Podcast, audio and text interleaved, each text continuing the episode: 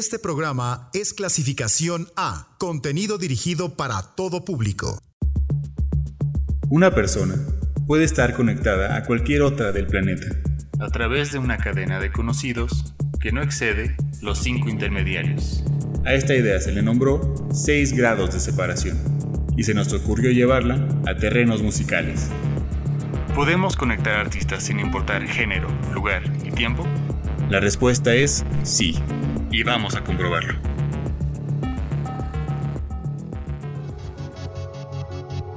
Noche de sábado para conectar artistas. Bienvenidos a 6 grados. Soy Arlette Peña y esta noche la dedicaremos a vincular a Annie Lennox con Benny Goodman. Platiquemos de estos dos.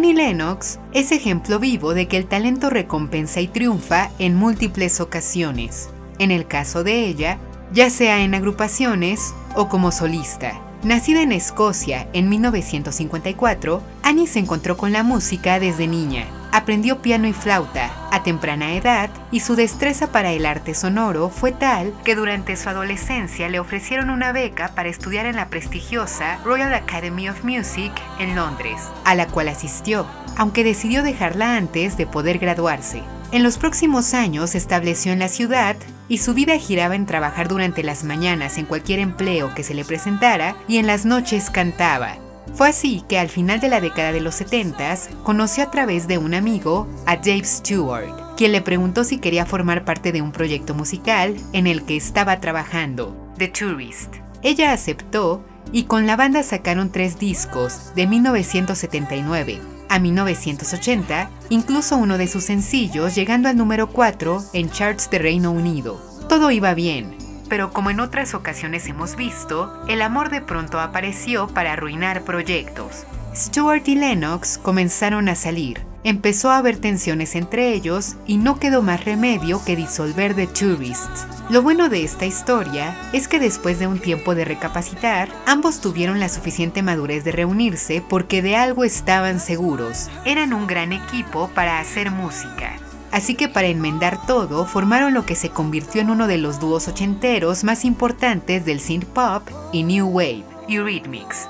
Sencillos de ellos como Sweet Dreams Are Made of This, Love is Stranger, Here Comes the Rain Again fueron massive hits en Europa y Estados Unidos. De nuevo Annie Lennox estaba demostrando que era una músico como pocos, aunque tristemente cuando el proyecto decidió deslindarse poco a poco del New Wave para voltear a ver al rock, las cosas empezaron a no ir tan bien. En 1990, el lanzamiento del disco We Two Are One resultó ser un fracaso y ante esto, Lennox decidió tomarse años sabáticos para ser madre y poco a poco Eurythmics también llegó a su fin. Pero la carrera de ella, no.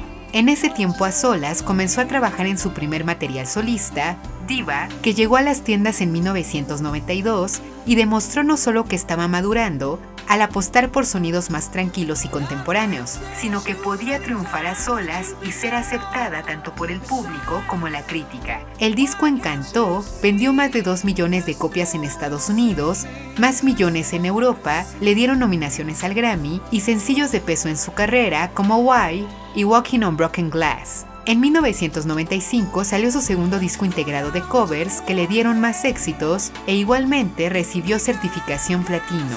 Posteriormente se dio el lujo de tomar 8 años sabáticos para dedicarse a la crianza de su hijo y a las labores humanitarias. En los 2000 hizo un regreso triunfal con el disco Bear. Toda la carrera de Annie, a partir de ahí, ha ido en esa dinámica de tomar descansos y regresar con discos que son un triunfo comercial. Sean covers o canciones originales, Annie Lennox sabe bien cómo levantarse triunfante y actualmente, con 40 años en la industria musical, es una respetada y admiradísima que es considerada autoridad.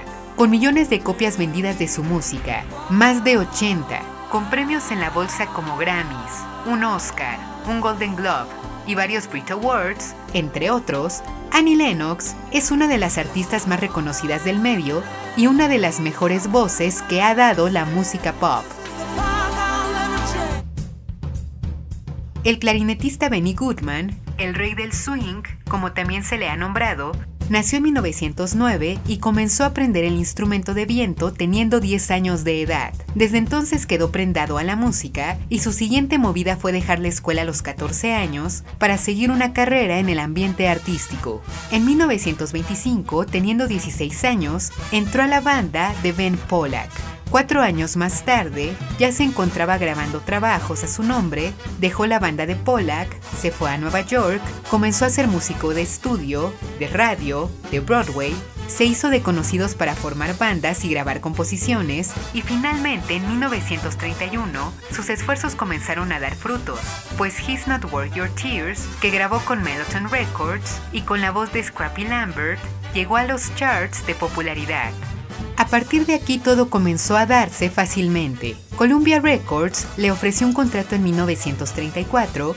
Ese mismo año entró al top 10 de listas de popularidad, con varias canciones que acompañó de voces icónicas, como la de Billie Holiday, los éxitos estaban llegando uno tras otro y después de haber sido invitado para tocar en uno de los lugares más icónicos de la ciudad, el Billy Rose Music Hall, le llegó una brillante idea a Goodman, formar una orquesta que dio la bienvenida a las big bands.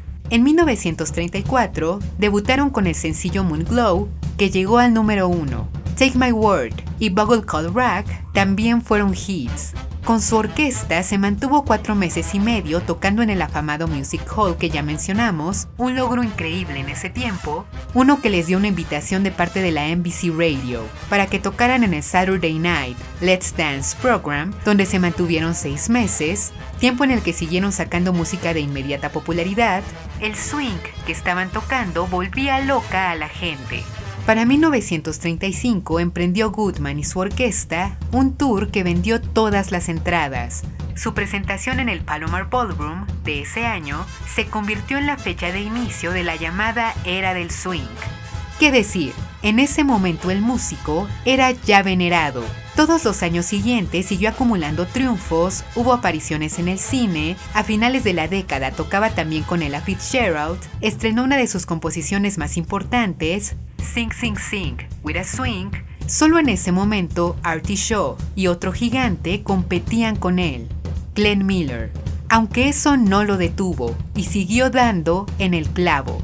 Sin embargo, la salud fue la que empezó a traicionarlo, problemas de espalda que lo obligaron a practicarse una cirugía. Solo un par de sencillos más agregó en este tiempo.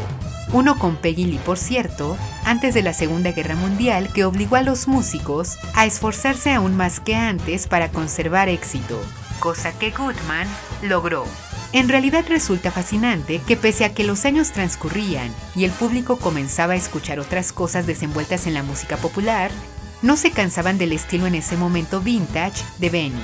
En los 50 lanzó incluso el disco de jazz más vendido de esa época, el Carnegie Hall Jazz Concert, Volume 1 and 2, básicamente se mantuvo en la cima hasta los 80s y no porque dejara de tener seguidores, sino porque llegó su muerte en 1986. Su último disco, Let's Dance, le dio nominaciones al Grammy. Como compositor, como director de orquesta, como músico, Benny Goodman demostró ser un talento enorme, pasó a la historia como un icono del jazz que dejó para la posteridad un catálogo enorme de grabaciones y varios clásicos que hoy forman parte de la cultura pop. Junto a Glenn Miller y Count Basie, es llamado máxima figura del swing, y siendo una figura de culto, Goodman tiene reconocimiento máximo. Annie Lennox y Benny Goodman. Iniciemos escuchando Gotta Be This or That de Benny Goodman, seguida de A Thousand Beautiful Things de Annie Lennox.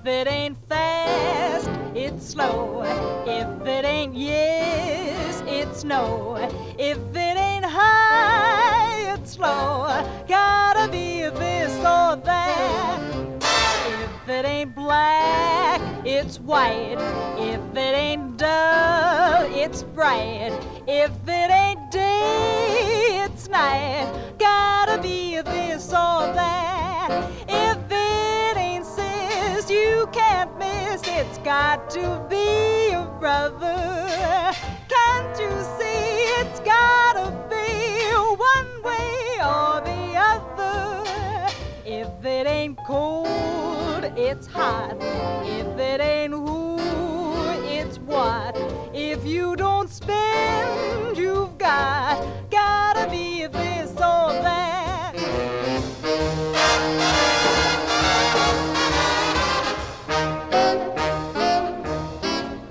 If you ain't wrong, you're right. If it ain't dark, it's light. If you ain't sure, you might. It's gotta be this or that. If it ain't dry, it's wet. If you don't have, you get.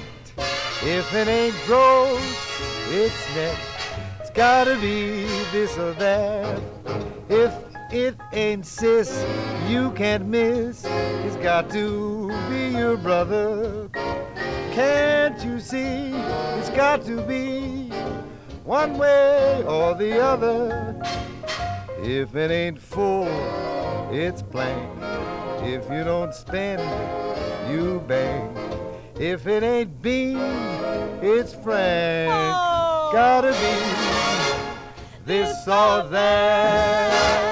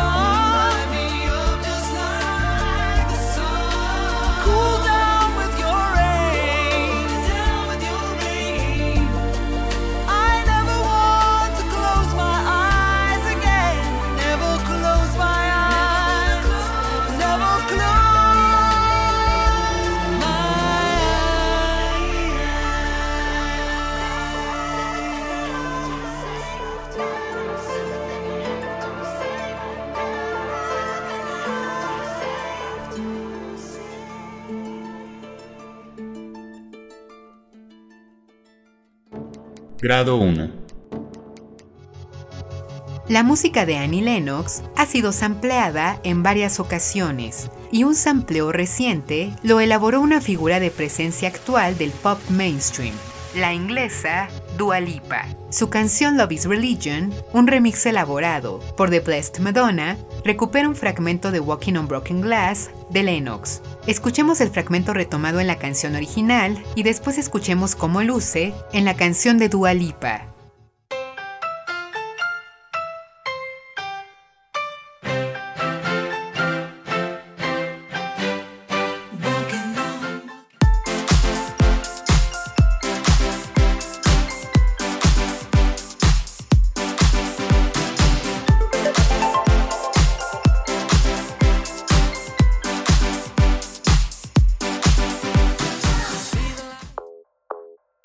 Conozcamos más de esta cantante. Esto es Break My Heart, canción del 2020. I've always been the one to say the first goodbye. Had to love and lose a hundred million times. Had to get it wrong to know just what I like. Now I'm falling. You say my name like I have never heard. aggressive, but this time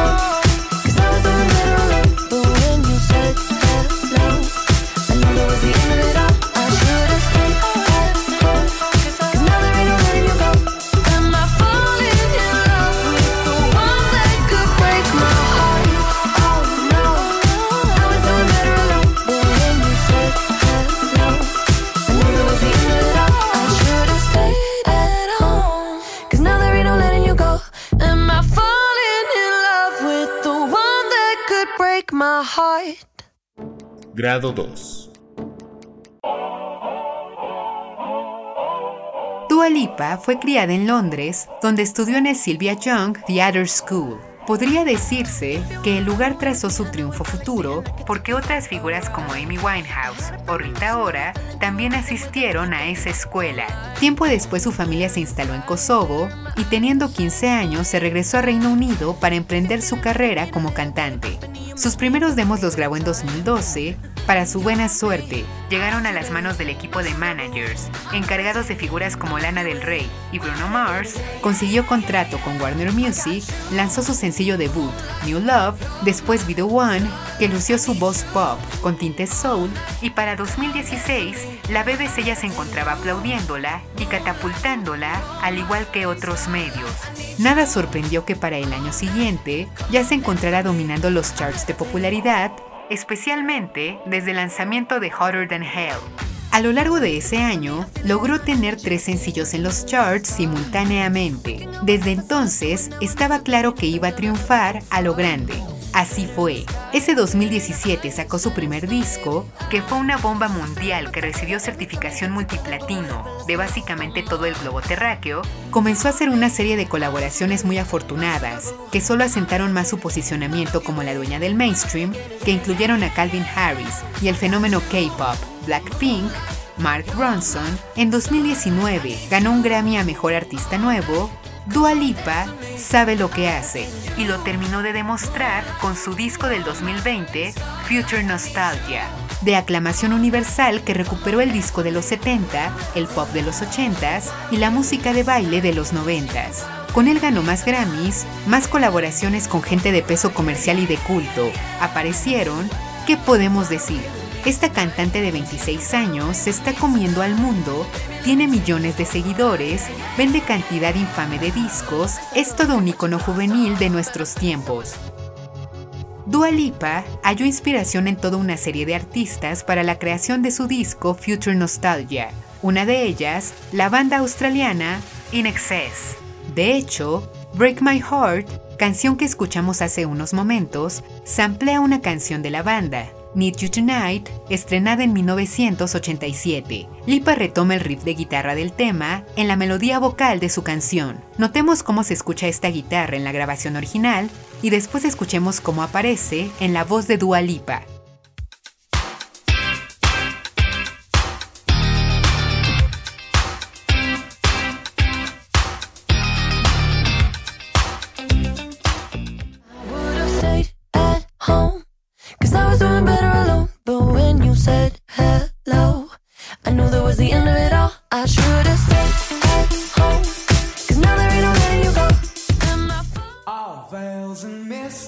Pongamos más de In Excess. Esto es Mystify, tema de 1987. that chill divine. Some silken moment goes on forever, and we're leaving broken hearts behind. You mystify, mystify me, mystify mystify me. I need perfection, some twisted selection that tangles me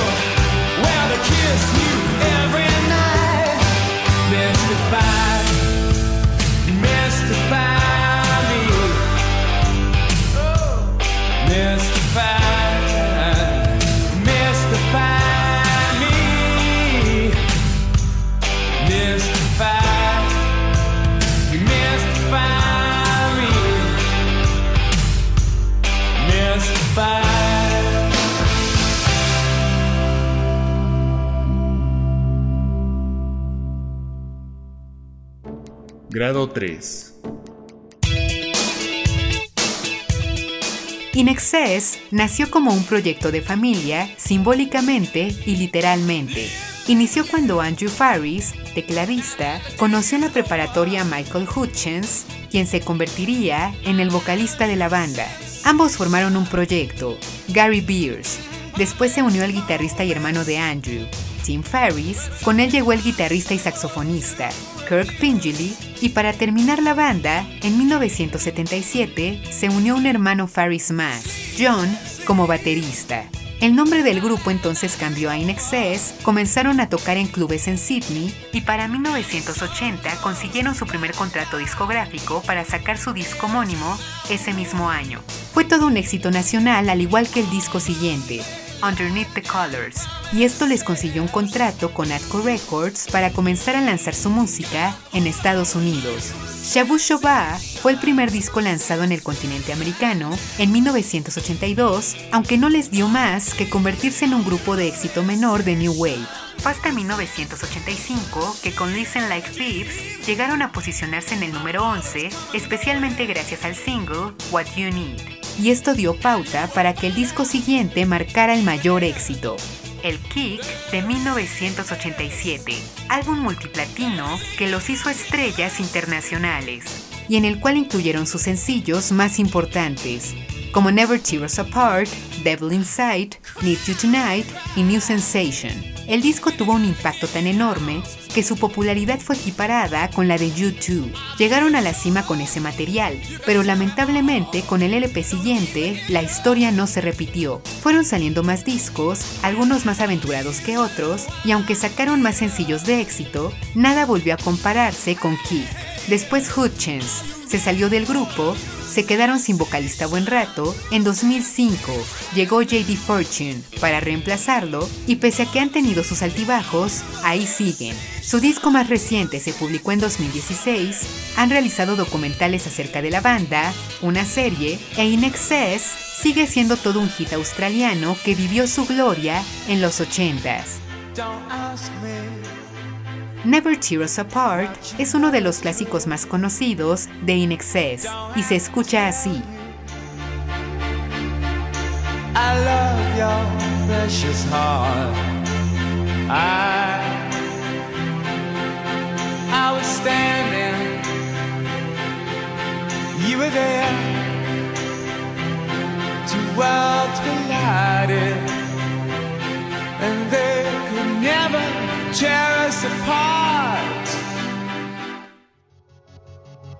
Varios la han versionado, uno de ellos Joe Cocker. Oigamos un fragmento de su cover. Don't ask me what you know is true. Don't have to tell you I love your precious heart.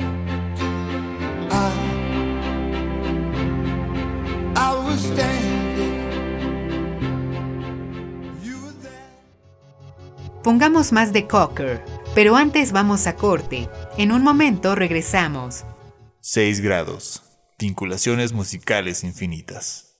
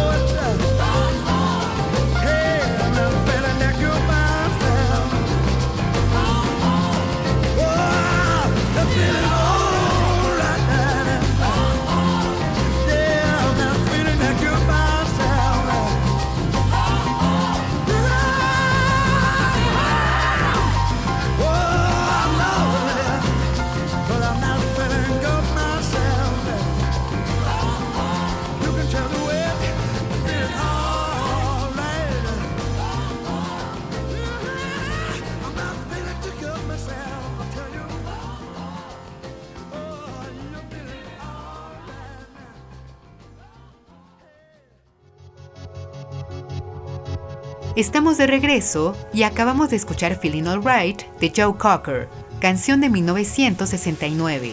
Vamos a la mitad del camino para conectar a Annie Lennox con Benny Goodman. Así va hasta ahora nuestro avance. Grado 1, Dua Lipa, en Love is Religion, samplea Walking on Broken Glass de Annie Lennox. Grado 2, la melodía vocal de Break My Heart de Dua Lipa, samplea Need You Tonight de In Excess.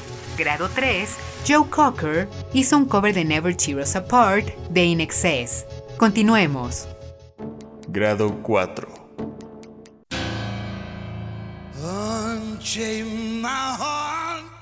Nacido en 1944, en Inglaterra, Joe Cocker hizo historia realizando covers, pero antes de volverse una estrella, tuvo que pasar por un par de fracasos. El más grande, posiblemente, haber intentado alcanzar el éxito como artista pop, aunque en ese entonces se hacía llamar Vance Arnold.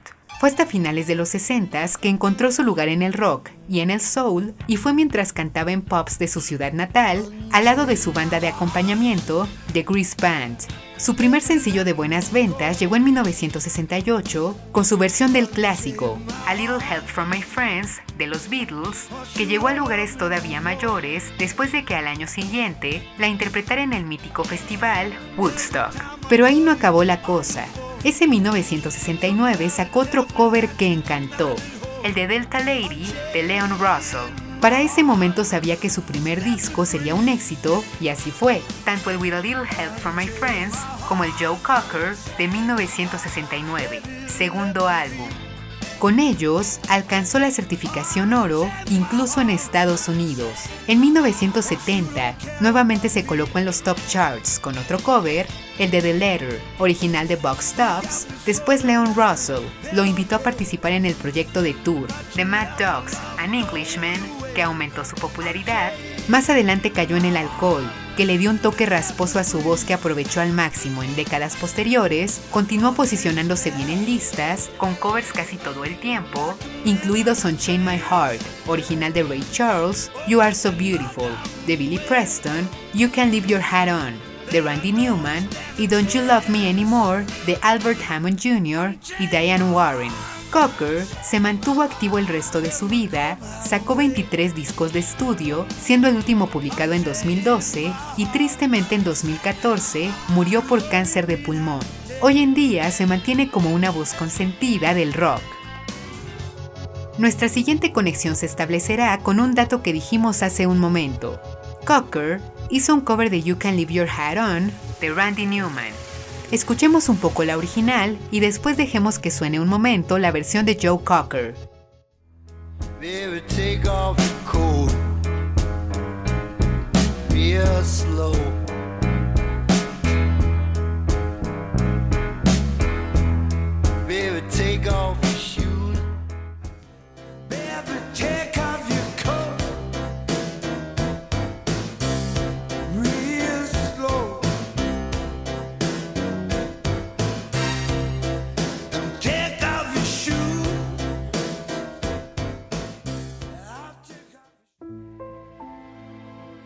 Quebremos nuestro corazón un poco y pongamos Same Girl de Randy Newman, canción de 1983.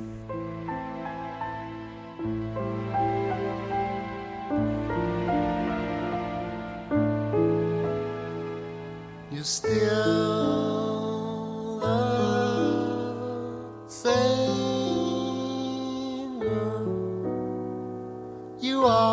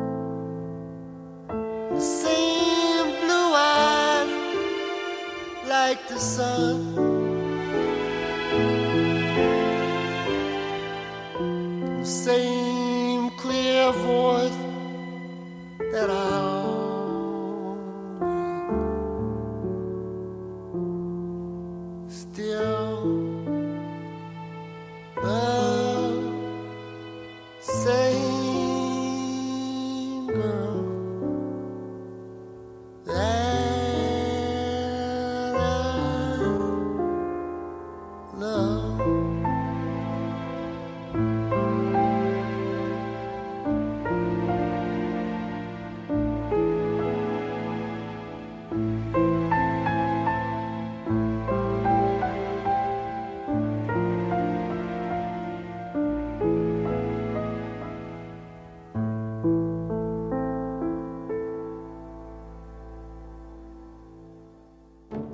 Grado 5. Platiquemos de una autoridad. Randy Newman nació en 1943 en el nicho de una familia de músicos que incluyó a su tío, el mítico, gigante y sensacional Alfred Newman. Con genes como esos, era obvio que Randy tenía que lograr grandes cosas, y sí, a los 17 años ya era un compositor de canciones profesional, ubicado en California, dejó la universidad. Cuando Reprise Records le ofreció contrato, en 1968 sacó su primer disco que no llamó la atención, pero en los años siguientes su importancia como músico fue apareciendo cuando otros artistas comenzaron a cantar sus canciones. Por ejemplo, Judy Collins, Dusty Springfield y Peggy Lee. Para 1970 ya se encontraba en el número uno de listas de popularidad en voz de otros artistas. Los años siguieron pasando, sacó más discos, no consiguieron el éxito que ambicionaba, pero comenzó a jalar público. Fue en 1974 que la atención se fijó en él con el álbum Good Old Boys, aunque fue a través de la controversia, pues a partir de aquí dio a relucir un estilo satírico de escritura que desde aquí se convirtió en una especie de distintivo con la canción Rednecks, que muchos recibieron muy mal. Para 1977, por fin llegó al número uno de listas con la canción Short People, igualmente llena de contenido satírico e irónico. El hambre de éxito de Newman solo continuó aumentando. Para 1979 comenzó a hacer carrera como compositor de música incidental de cine. Su primer partitura, Ragtime, de Milos Forman, le dio nominaciones al Oscar. Randy a partir de aquí se consolidó como un artista de culto. Tal vez no vendía tanto como cantante pop, pero su material siempre recibía aclamación de la crítica. En 1996, su popularidad llegó a los cielos cuando Disney Pixar lo invitó a hacer la música de Toy Story, incluida la canción You've Got a Friend in Me. Desde entonces le ha dado prioridad a su perfil como compositor, hasta ahora contando con créditos en las músicas de filmes como Cars, Jimmy y el Durazno Gigante, Bichos, Monster Inc., Marriage Story, tiene dos premios Oscar, siete Grammys, tres premios Emmy, es un venerado básicamente. Su música incidental ya forma parte del inconsciente colectivo de las generaciones de los noventas. Sus canciones han sido interpretadas por un número considerablemente alto de artistas. Como letrista, como músico, como compositor, Randy Newman es un genio de nuestra era. Entre los músicos que han versionado la música de Newman, ya mencionamos a una y ella establecerá el enlace siguiente, Judy Collins, quien interpretó Marie. Escuchemos un poco la original.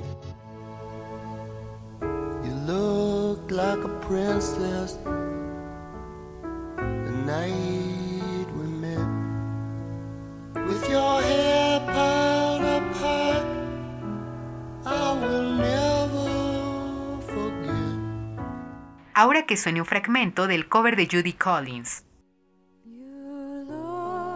like a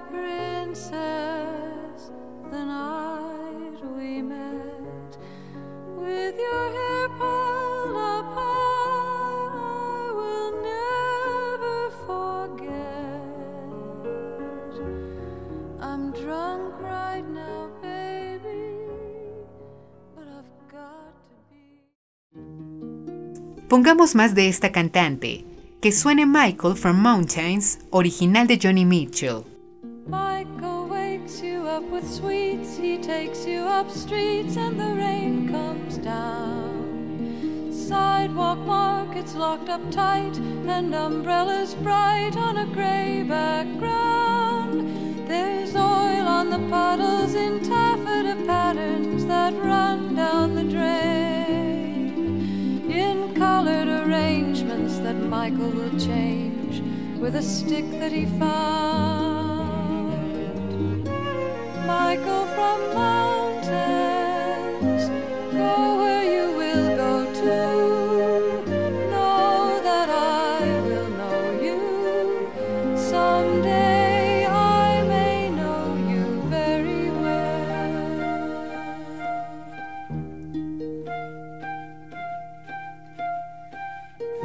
Michael brings you to a park. He sings and it's dark when the clouds come by. Yellow slickers up on swings like puppets on strings hanging in the sky. They'll splash home to suppers in wallpapered kitchens.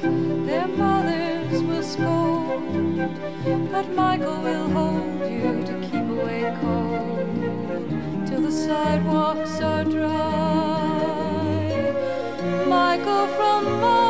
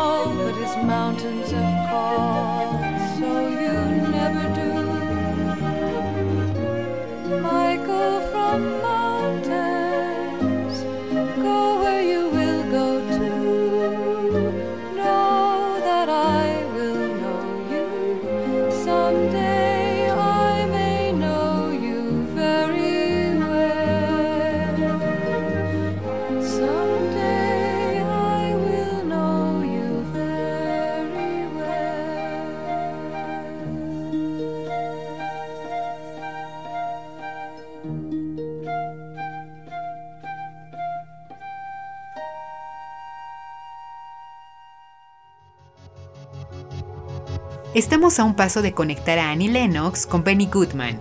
Así queda nuestro recuento final. Grado 1. Dua Lipa en Love is Religion sampleó Walking on Broken Glass de Annie Lennox. Grado 2. Break My Heart de Dua Lipa samplea Need You Tonight de In Excess. Grado 3. Joe Cocker hizo un cover de Never Tear Us Apart de In Excess. Grado 4. Cocker cantó You Can Leave Your Hat On de Randy Newman. Grado 5, Marie, de Randy Newman, fue versionada por Judy Collins. Vamos al grado final. Grado 6. A Judy Collins le debemos muchísimo, incluido el hecho de que gracias a ella, Leonard Cohen se dedicó a la música. Pero esa es otra historia, así que enfoquémonos más en su carrera artística, que no ha sido poca cosa. Nacida en Seattle, a los 10 años comenzó a mostrar un interés enorme en la música y comenzó a tocar piano de la mano de una maestra para envidiar, Antonia Brico, una de las primeras mujeres en consolidarse como una grande directora de orquesta. Su tutora vio un enorme potencial en ella. A los 13 ya daba conciertos ejecutando magistralmente a Mozart, pero para la mala suerte de Brico, en ese momento Collins se acercó al folk de figuras como Woody Guthrie y cayó rendida ante él. Renunció a la música docta y decidió tomar la guitarra para hacer folk. Para 1961, con un contrato en la bolsa de Elektra Records, sacó su primer disco, El Made of Constant Sorrow, inmiscuido totalmente en el folk. Se mantuvo firme en el género hasta 1966, momento en que comenzó a voltear a ver hacia el pop. Con Judy Collins es necesario decir algo. Como compositora es buena, pero su voz y calidad interpretativa han sido los elementos que la han convertido en inmortal. Género que canta es género que cautiva. Y para cuando en 1967 estrenó su disco Wildflowers, ya envuelta en el pop, además del folk, el éxito llegó dándole certificación de oro. Más adelante cantó country y rock. En el disco Who Knows Where the Time Goes, en los 70s alcanzó la certificación platino, tomó un descanso después de caer en el alcohol, se recuperó, volvió a la música, aunque no con mucho éxito. En los 90s tuvo que sufrir el dolor del suicidio de su hijo, volteó a ver a la escritura y empezó a publicar libros. Judy Collins se ha mantenido activa hasta ahora, ya sea como escritora o músico. En 2019 sacó su más reciente material y en fin, Collins es una aclamadísima cuya voz es venerada, al igual que su talento. Judy Collins ha versionado a muchísimos, y su canción probablemente más conocida, Both Sides Now, que es una composición de Johnny Mitchell, también la interpretó Benny Goodman. Escuchemos un poco la canción con Collins y después pongamos un fragmento con Benny Goodman.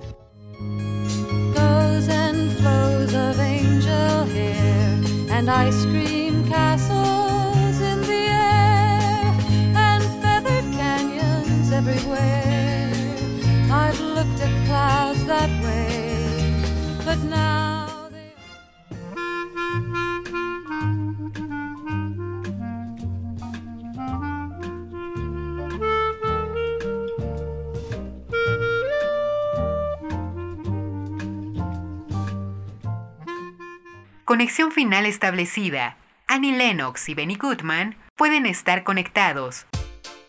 Nos escuchamos la próxima semana. Me despido con Bitter Peel de Annie Lennox, seguida de Your Mother's Son-in-Law de Benny Goodman and His Orchestra en compañía de Billie Holiday. Linda noche.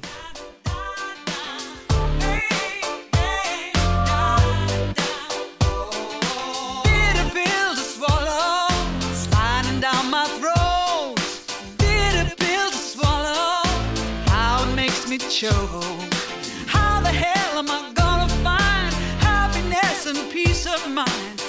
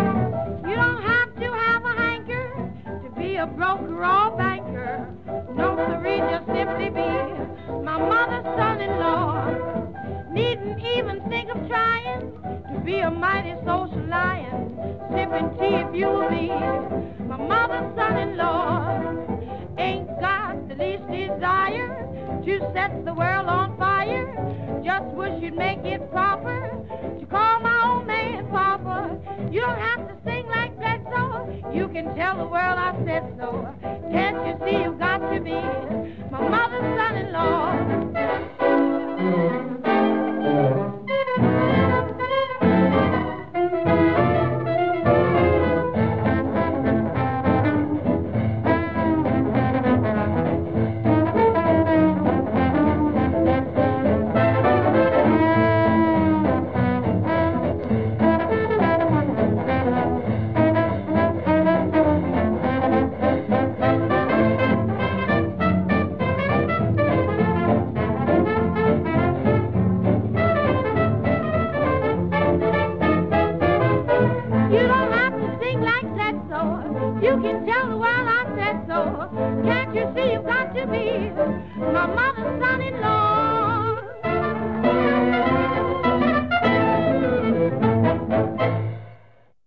6 grados. Vinculaciones musicales infinitas.